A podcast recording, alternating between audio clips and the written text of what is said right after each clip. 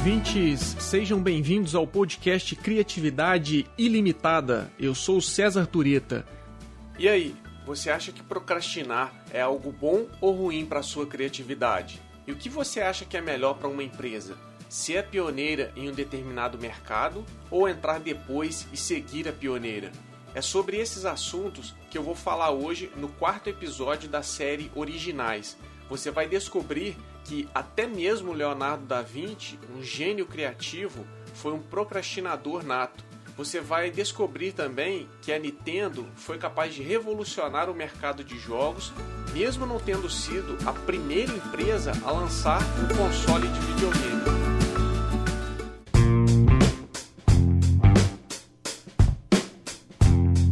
Você já leu algum livro autoajuda que apresenta fórmulas mágicas para combater a procrastinação? Ou já ouviu alguém que se diz coach de alta performance apontando os males da procrastinação para a sua produtividade? Então, nos dias de hoje, se você é um procrastinador, você deve se achar um ser rejeitado pelo mundo do trabalho. Além da fama de vilã que a procrastinação tem, você também já deve ter escutado que você deve agir rápido e terminar sua tarefa quanto antes e que você tem que procurar ser o pioneiro para conseguir uma vantagem competitiva em relação às outras pessoas ou às outras empresas. Tirando essas frases prontas de alguns livros de autoajuda e de coaches de alta performance querendo surfar o hype da produtividade, a procrastinação realmente pode ser um problema em algumas situações. E a rapidez tem as suas vantagens e pode ser extremamente útil em vários contextos. Só que quando o que está em jogo é o uso da criatividade e a busca pela originalidade na geração de ideias, de projetos, de produtos ou de iniciativas inovadoras, a coisa muda um pouco de figura. E o que, que eu estou querendo dizer com isso? Eu quero dizer que a procrastinação não é necessariamente algo ruim, ela não é sempre uma vilã. Na verdade, ela pode ser muito benéfica para você naquelas situações que envolvam processos criativos e inovadores. Normalmente, a procrastinação está associada a pessoas preguiçosas, pessoas ineficientes e que não gostam de trabalhar, que ficam só morcegando na empresa e dando aquele famoso migué. A pessoa fica ali dando uma enrolada no bate-papo do cafezinho ou navegando nas redes sociais. Mas ao invés de ser um problema, procrastinar a realização de uma tarefa pode ser a solução. Você deve estar se perguntando como assim? Vamos lá. A procrastinação acontece quando você adia a execução de uma tarefa que precisa ser feita na empresa ou em casa e por isso você acaba adiando o seu progresso naquela atividade ou naquela tarefa. Por exemplo, você começa a elaborar uma apresentação para um cliente mas você acaba indo fazer outra coisa, como responder e-mails, fazer algumas ligações ou navegar na internet. Às vezes você acaba deixando para terminar a apresentação na semana seguinte, porque você de repente priorizou dar continuidade a algum projeto em andamento. Isso é procrastinar. Mas como esse adiamento de uma tarefa pode te ajudar a ser mais criativo? O que, que acontece aqui? Em geral, quando você procrastina uma tarefa, você continua pensando sobre ela, mesmo que de maneira não tão consciente assim. E essa procrastinação acaba te dando tempo para pensar de forma mais livre e criativa sobre a tarefa, ao invés de se apegar à primeira ideia que apareceu na sua frente para resolver o problema ou elaborar o roteiro e os slides da apresentação, por exemplo. E por que, que não é interessante se apegar às nossas primeiras ideias? Porque as nossas primeiras ideias sobre como fazer algo costumam ser as mais convencionais. Por isso, a procrastinação te dá tempo para você pensar a partir de um quadro mais amplo de opções de ideias originais. No exemplo que eu dei sobre a apresentação para o cliente, nesse caso específico, procrastinar pode te dar a oportunidade de ter insights sobre qual a maneira mais criativa de montar a apresentação para você poder surpreender e convencer o cliente. Pode te ajudar também a escolher a melhor narrativa para apresentar os dados ou até mesmo de fazer uma apresentação usando técnicas de storytelling. Ou ainda, adiando um pouco o término dessa tarefa, você consegue pensar melhor em quais recursos visuais você vai utilizar na apresentação, como imagens, gráficos e vídeos que vão fortalecer a sua narrativa e vão te ajudar a ser mais convincente. Como o Adam Grant diz nesse capítulo 4, abre aspas, a procrastinação pode ser inimiga da produtividade, mas também uma aliada da criatividade. Fecha aspas. Um exemplo disso é o caso do Leonardo da Vinci, que é considerado por muitas pessoas um procrastinador nato. Muitas obras dele, como a Mona Lisa e a Última Ceia, levaram anos para serem acabadas. E mesmo assim, ele foi alguém que deu várias contribuições originais para a humanidade, tanto para os gênios criativos, tipo Leonardo da Vinci, como para pessoas comuns, como a maioria de nós. A procrastinação é uma forma de incubação de ideias. Para a criatividade, procrastinar não é só adiar a realização de uma tarefa, mas é incubar ideias para realizar essa tarefa de maneira mais original. O Leonardo da Vinci usou o tempo a seu favor para incubar ideias sobre os elementos estéticos das pinturas dele. E você também pode usar o tempo para incubar ideias sobre como elaborar melhor uma apresentação para o cliente ou outra tarefa qualquer. Muitas vezes é bom deixar uma ideia ou uma atividade em banho-maria, porque existem evidências que mostram que as pessoas tendem a ter uma memória mais viva, mais constante de trabalhos incompletos que elas estão realizando do que de trabalhos ou tarefas que elas já finalizaram. E por que que isso acontece? Isso acontece porque se você já terminou de fazer o trabalho, aquilo deixa de ser uma preocupação ou uma questão para você.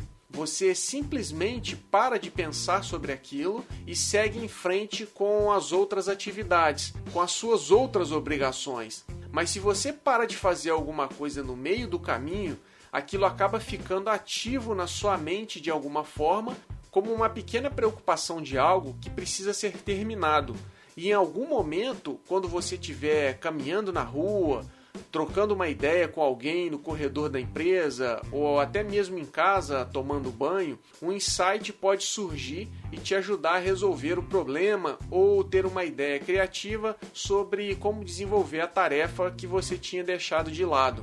Mas lembre, a procrastinação só é útil para a criatividade se ela for aplicada de maneira moderada. Pessoas extremamente originais são procrastinadores, por um lado, mas elas não abandonam completamente o planejamento. O que elas fazem, na verdade, é usar a procrastinação de forma estratégica e sem pressa, elas vão progredindo de maneira gradual na tarefa. E elas fazem isso sempre testando e experimentando várias possibilidades de realização do trabalho e vão também refinando aquelas ideias que parecem ser as mais promissoras e criativas. E aqui vem um alerta: procrastinar eternamente só vai te trazer problemas e não criatividade. Mas se você ficou curioso sobre a relação entre procrastinação e criatividade e quiser saber mais sobre esse assunto, vai lá e ouve o episódio 13 do podcast. O título do episódio é Em Busca da Procrastinação Perfeita. Lá eu detalho melhor como a procrastinação tem um efeito positivo na criatividade.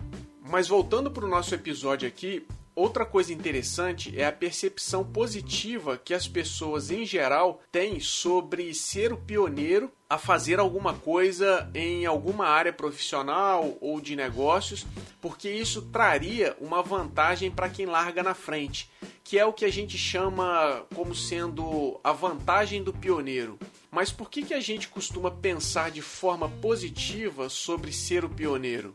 Aqui existem duas explicações básicas. A primeira é que ser o pioneiro a lançar um produto ou serviço e sair na frente dos concorrentes ou inventar uma tecnologia nova que vai ser patenteada realmente traz uma série de vantagens. Por exemplo, quando você é o pioneiro, você acelera a sua passagem pela curva de aprendizado, que é um caminho que todo mundo terá que percorrer.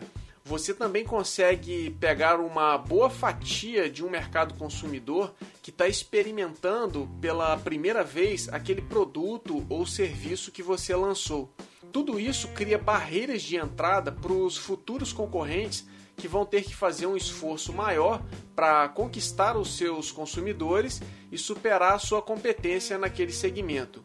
Só que essa vantagem do pioneiro, na verdade, não se aplica em todas as circunstâncias. Afinal de contas, se você é o pioneiro a atravessar um campo minado, você pode até conseguir chegar do outro lado do terreno na frente das outras pessoas mas existe uma boa chance de você se explodir pelo caminho se você pisar em alguma mina terrestre. E tem uma pesquisa interessante que ajuda a ilustrar essa ideia. Ela foi feita pelos pesquisadores da área de marketing Peter Golder e Gerard Telles. Eles analisaram o sucesso de empresas pioneiras e empresas colonizadoras. As empresas pioneiras são aquelas que largam na frente, e as empresas colonizadoras são aquelas que entram no mercado depois. O resultado dessa pesquisa foi bastante curioso e coloca em xeque, pelo menos em parte, essa ideia de que os pioneiros sempre se dão melhor. Os autores do trabalho mostraram que a taxa de fracasso das empresas pioneiras era de 47%, enquanto as colonizadoras, que são aquelas empresas que vieram depois, tiveram uma taxa de fracasso de apenas 8%. Essa pesquisa indicou ainda que, mesmo quando as empresas pioneiras se safavam do fracasso, elas conquistavam em média apenas 10% do mercado. A segunda explicação do porquê as pessoas acreditam que ser um pioneiro é, em geral, uma vantagem é bastante simples. Os casos de sucesso de pioneiros normalmente ganham muito destaque na mídia, na imprensa e são usados com frequência nos eventos de negócios, em palestras e encontros entre empreendedores como exemplos a serem seguidos. Só que o que a gente precisa lembrar é que os casos de fracassos de pioneiros tendem a ser esquecidos. Eles até fazem algum burburinho no início, mas depois ninguém fala mais sobre a maior parte deles. Como esses pioneiros que fracassaram não chegam a se tornarem grandes negócios pelo fato de terem fracassado logo de partida, eles acabam recebendo pouca atenção do público em geral, ou pelo menos não tanta atenção quanto os pioneiros de sucesso. Daí a gente tende a assumir que os casos de pioneiros que fracassaram são raros, quando na verdade, segundo essa pesquisa que eu citei, eles são bastante volumosos. Mas quais seriam os principais problemas de ser um pioneiro? Eu vou falar aqui sobre quatro desses problemas. Mas antes, só para esclarecer uma coisa, eu gostaria de fazer um parêntese. Apontar os problemas de ser um pioneiro não significa ir contra o pioneirismo. Os pioneiros têm um papel importante não só nos negócios, como na história da humanidade. A ideia aqui é mostrar os riscos que estão envolvidos em dar o primeiro passo em um terreno, especialmente se esse terreno for desconhecido ou pelo menos pouco conhecido. Os colonizadores das Américas que o digam, muitos deles naufragaram no caminho da Europa até aqui. Daí a importância da gente conhecer esses riscos para conseguir lidar melhor com eles e de alguma forma minimizar os seus efeitos negativos ou então até mesmo adotar uma postura de empresa colonizadora e esperar um pouco mais para criar o negócio ou lançar o produto. Bom, agora vamos lá para os quatro problemas de ser um pioneiro. O primeiro deles é que aquelas pessoas que saem correndo para serem os pioneiros costumam dar passos maiores que as pernas. Por exemplo, em 2017, a Forbes americana publicou uma pesquisa sobre as principais razões que levam uma startup ao fracasso. A pesquisa mostrou que dos motivos mais citados, 42% dizem respeito ao fato do produto ou serviço não atender uma demanda do mercado e 29% está relacionado com a startup ter ficado sem dinheiro. Uma das explicações que ajudam a entender essas duas principais razões de fracasso é ser precipitado. A precipitação em querer lançar um produto ou serviço de maneira rápida pode fazer com que você acabe não conseguindo atender o mercado de forma adequada. Ao mesmo tempo, querer chegar primeiro pode consumir uma grande quantidade de recursos que acabam sendo alocados de forma equivocada pelo desconhecimento desse mercado.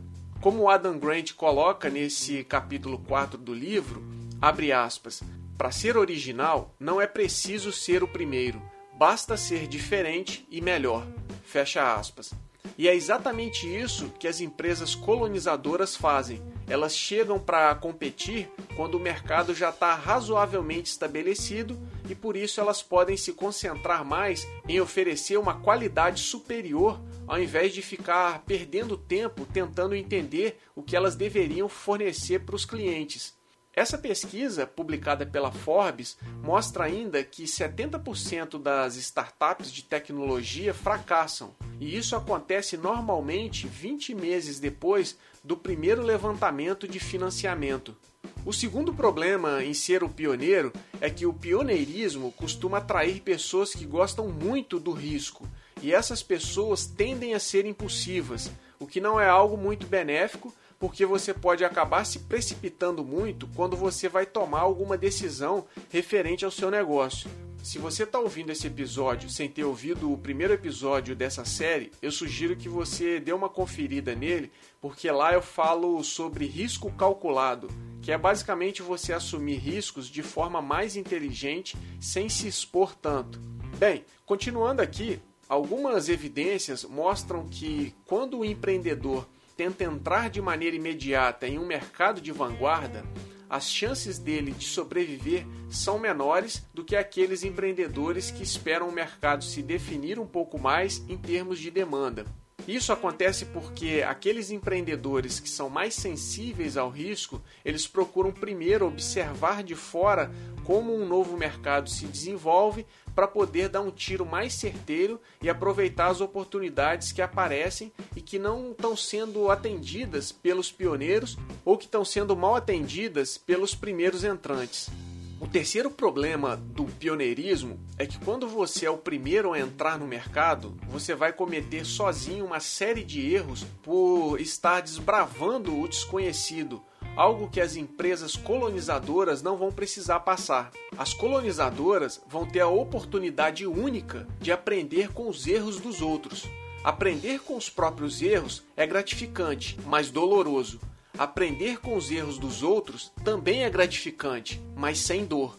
Isso acontece porque, além de se beneficiar dos aprendizados, você não incorre nos custos de tempo e dinheiro, por exemplo, que o pioneiro teve que absorver para ter aquele aprendizado. Desse jeito, você pode melhorar a tecnologia do concorrente e oferecer um produto melhor que o dele.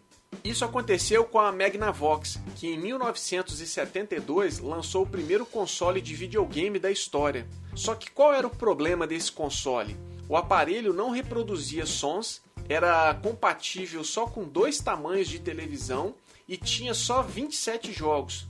Ele foi descontinuado em 1975 e foi superado pela Nintendo, que revolucionou o mercado de videogames com consoles fáceis de usar e maior interatividade. O quarto problema de ser o pioneiro em um mercado emergente é a tendência que os pioneiros têm de se prenderem às suas ofertas iniciais de produtos ou serviços e com isso acabam ficando para trás quando os consumidores passam a ter maior clareza sobre as suas próprias necessidades. É aí que as empresas colonizadoras entram, porque elas são capazes de observar de fora as mudanças do mercado e das necessidades dos consumidores. Outro ponto é que os pioneiros podem estar muito à frente do seu tempo e com isso eles acabam encontrando um mercado pouco preparado, tanto em termos tecnológicos como culturais, para consumir os seus produtos ou serviços. Esse foi o caso do código de barras. Você sabe quando o código de barras foi desenvolvido? Ele foi desenvolvido pelos inventores Bernard Silver e Norman Woodland em 1948. Só que os computadores da época não eram avançados o suficiente para colocar em prática aquela ideia em grande escala como a gente conhece hoje. Foi só 25 anos depois, em 1973, que a IBM introduziu definitivamente o código de barras, que se tornou então o padrão universal. Outra coisa interessante é que, assim como existem tipos de empresas inovadoras, como as pioneiras e as colonizadoras, existem também diferentes tipos de pessoas inovadoras. A gente pode dizer que existem basicamente dois tipos de inovadores: os inovadores conceituais e os inovadores experimentais. Os inovadores conceituais são aqueles que pensam e planejam primeiro antes de colocar uma ideia em prática. Primeiro, eles precisam fazer com que o conceito da ideia inovadora fique muito claro na cabeça deles, para só depois partir para a execução da ideia. Agora, os inovadores experimentais têm uma pegada diferente. Eles não ficam muito tempo pensando sobre uma ideia criativa. Eles preferem testar aquela ideia, mesmo que ela não esteja muito clara na cabeça deles. E com isso, os inovadores experimentais vão experimentando as opções e melhorando o conceito da ideia, ao mesmo tempo em que eles estão executando aquela ideia na prática.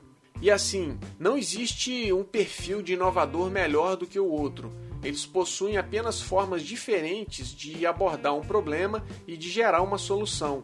Na verdade, os dois tipos de inovadores podem ser bem-sucedidos em suas estratégias de inovar. Mas e aí, com qual deles você se identificou? Se você quiser saber mais detalhes sobre inovadores conceituais e inovadores experimentais, eu sugiro que vocês ouçam o episódio 16 do nosso podcast. Esse episódio é o primeiro de uma série de três episódios em que eu falo sobre a relação entre idade e criatividade. Se você se interessa por esse assunto, sobre o quanto a gente pode ser criativo e inovador na medida em que a gente envelhece, acho que você vai curtir essa outra série. Bem, como eu mencionei antes, a questão central não é desmerecer os pioneiros, muito pelo contrário. Sem os pioneiros, as Américas e o Brasil não teriam sido descobertos, muitas invenções não teriam acontecido e muitas tecnologias benéficas para a sociedade não existiriam mas as vantagens do pioneiro talvez estejam em algumas situações específicas, como no caso de patentes ou em mercados com um elevado custo de mudança para os consumidores, ou ainda quando o número de usuários faz toda a diferença, como é o caso das redes sociais. Como Adam Grant escreve, abre aspas, da mesma forma que a procrastinação pode nos dar flexibilidade para realizar uma tarefa, adiar a entrada no mercado pode nos propiciar aprendizado e capacidade de adaptação, reduzindo os riscos associados à originalidade. Fecha aspas.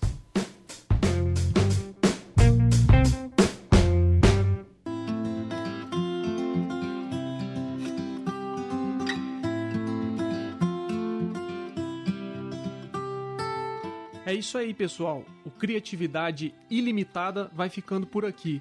Não esqueça de assinar o podcast para acompanhar o programa e me conte aí o que você achou do episódio. Para saber mais sobre criatividade e inovação, acesse o site Criatividade Ilimitada. O link está na descrição do episódio. No site você vai ter acesso ao nosso canal no YouTube e aos textos escritos por mim sobre criatividade e inovação. Lá você vai encontrar também as nossas redes sociais. A referência completa do material usado hoje está disponível na descrição do episódio. Valeu pela audiência e até a próxima!